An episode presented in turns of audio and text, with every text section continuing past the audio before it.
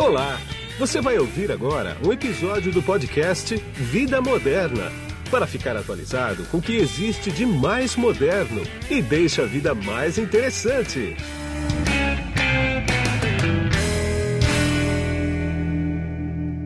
Bom, e quem está na ponta da linha aqui comigo agora, direto da quarentena, ele está em quarentena, eu estou em quarentena também, é o meu amigo e jornalista Cláudio Karsug. Tudo bom, Karsug? Tudo ótimo, e você? Tudo bom. Como é que tá indo de quarentena aí? Eu tô aqui dentro de casa, trancadão. É, eu também, fechado dentro de casa, aproveitando para botar algumas coisas em ordem, ler algum livro que estava aguardando um tempo livre para ser lido e esperando ah, o tsunami passar, não é? Não tem outra forma é, de você levar a coisa adiante. Pois é, estamos em prisão domiciliar. Escuta, tudo parado, né? Futebol, Fórmula 1, Sim, qualquer tipo de evento, né? Você tem alguma notícia da Europa, direto da Itália, sobre como é que está essa questão da Fórmula 1 lá, como é que está a Ferrari, como é que está a Mercedes, enfim?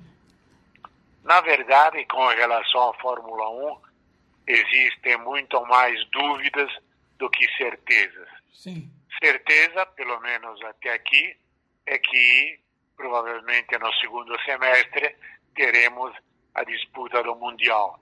Mundial que, por contrato com os patrocinadores, tem que ter no mínimo 12 corridas. Eu acho que no segundo semestre dá para encaixar as 12 corridas, esticando um pouco a temporada até dezembro. Mas pelo resto, existem grandes dúvidas.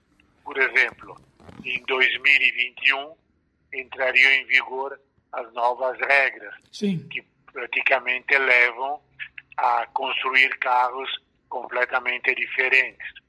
Agora se pensa, sobretudo para ajudar as equipes menores, de adiar isso para 2022, de forma a não submeter essas equipes de menor poderio econômico, há um desgaste muito grande no momento em que boa parte da renda desaparece. A renda de bilheteria, a renda paga pelos organizadores dos grandes prêmios, enfim, tudo aquilo que envolve a disputa da corrida. Então, na verdade, são muito mais as dúvidas do que as certezas. E eu acho que o grande prêmio lá dos Estados Unidos de Austin, se eu não me engano, foi pro saco, né? Sim, é isso acho que ele foi eh, pro saco de uma forma absoluta e definitiva. O dono do circuito mandou embora todos os funcionários e acho que não teremos mais corridas lá, pelo menos corridas de Fórmula 1, a menos que ele resolva vender o autódromo esteja algum grupo interessado, então talvez se pudesse voltar ao status quo. Mas por enquanto, Austin é apenas o passado, para ele não tem mais futuro. E com relação ao futuro, todo mundo está esperando para ver o que vai acontecer.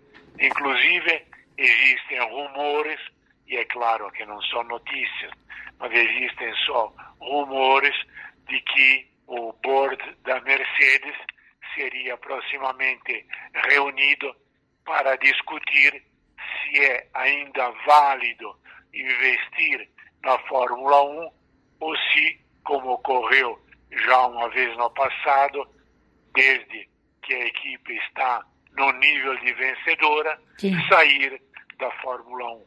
Aliás, é uma tática que não é nova, eu me recordo que provocava a ira do Enzo Ferrari, Sim. que dizia: Nós estamos sempre presentes na boa e na má sorte. A Mercedes ganha e depois vai embora. Pois é, mas ela iria partir teoricamente de 21 ou no segundo semestre agora já não entra em, em pista? Não, não, esse ano claramente, e, mas o ano que vem ela poderia não mais participar. Repito, é um zum zum zum, Sim. um rumor que corre, porque eh, todo mundo sabe eh, que dentro do board da Mercedes tem duas facções. Aquela que entende que vale a pena investir dinheiro na Fórmula 1 porque é um grande cenário mundial de repercussão comercial muito importante. E tem outro que diz que é melhor não gastar tanto dinheiro. Aliás, a esse propósito, eu me recordo ter conversado, não muito tempo atrás, com um alto dirigente da Toyota. Hum. Eu perguntava, mas vocês não querem participar da Fórmula 1? Não pensam nisso? Ele falou, olha, Karsug, com o dinheiro que eu gastaria numa temporada para ser chance de vitória, eu faço uma fábrica nova. Pois é. Eu prefiro fazer uma fábrica nova. Pois é. Agora, algumas equipes só, vamos botar aí Ferrari, Mercedes, Red Bull e alguma outra aí, tem bala na agulha para aguentar um baque desse aqui, né? Agora, e as outras? É, eu acho que, que tem bala, que tem bala na agulha só são essas três, que as outras terão problemas. Você vê, por exemplo, a Williams, estava numa situação muito delicada, é. conseguiu mais ou menos reequilibrar a sua parte financeira, mas não aguentaria uma temporada eh, deficitária do ponto de vista econômico. Então, realmente, a preocupação existe, é uma preocupação com base e ninguém sabe o que vai acontecer. Pois é. Agora, mudando agora de esporte, vamos falar um pouquinho dos campeonatos europeus, campeonato brasileiro, sul-americano, quer dizer, parou tudo, na tua opinião, né? Quer dizer, não é futurologia, não é nada, na tua opinião, você acha que esses campeonatos vão ter que ser esticados, eh, terminaria em dezembro, por exemplo, vai ter que ser esticado até janeiro, fevereiro? Bom, aí são duas situações completamente diferentes, porque como você sabe, o calendário europeu é diferente Sim, do calendário sul-americano. Totalmente. É. No âmbito sul-americano, eu acho que provavelmente a temporada pode ser estendida até dezembro sem maiores problemas. No caso europeu já é mais difícil porque para voltar aos treinos, eh, somente na melhor das hipóteses, teríamos o reinício do campeonato em junho aí junho, julho e depois a temporada em agosto já começaria nova. Então a coisa é muito discutível, ao mesmo tempo em que se discute, e me parece uma coisa bastante razoável por parte dos clubes, um desconto. Fala-se em 30% de todos os ordenados dos jogadores, que eles não estão jogando, é. não estão criando eh, rendas, não estão possibilitando a utilização de imagem, enfim, é um dinheiro que está deixando de entrar. Então a discussão está mais centrada, na minha opinião, nesse fator econômico hum. do que realmente no plano esportivo. Claro, claro. Quer dizer, a coisa tá brava mesmo. Quer dizer, não, tem, não, não ficou ninguém de fora desse rolo todo aí, né? Tá, é claro que eh, algumas categorias podem discutir isso numa posição muito mais confortável. Jogador de futebol de top é um elemento que ganha muito bem, Sim. mesmo que ele perca 30%, ele ainda tem dinheiro suficiente para ele e para mais duas ou três gerações que podem viver sem trabalhar. Claro. Eu não sei se você viu essa notícia que eu vou te falar. Eu vi ela de passagem. Na verdade, eu não entrei para ler. Eu vi o título e, eu, e só vi a linha fina dela. Que o Roma está dando um kit de camisa do Roma e um kit para quem tem mais de 70 anos. Você viu isso? Sim.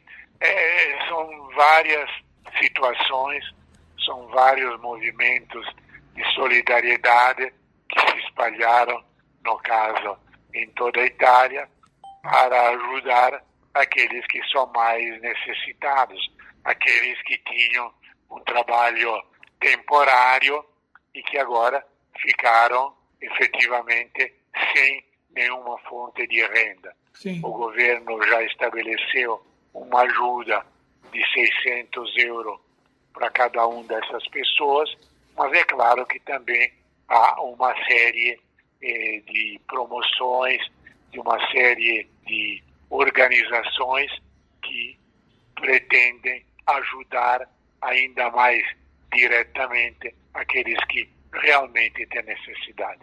Entendi. Bom, Karsugi, para a gente terminar agora, então.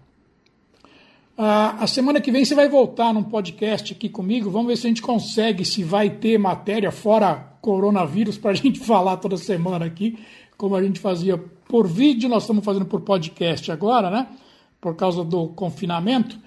Então é o seguinte, muito obrigado por seu tempo hoje e a semana que vem a gente volta para falar sobre os salões dos automóveis mundo afora, sendo que aqui no Brasil o término dele não teve nada a ver com o coronavírus, né?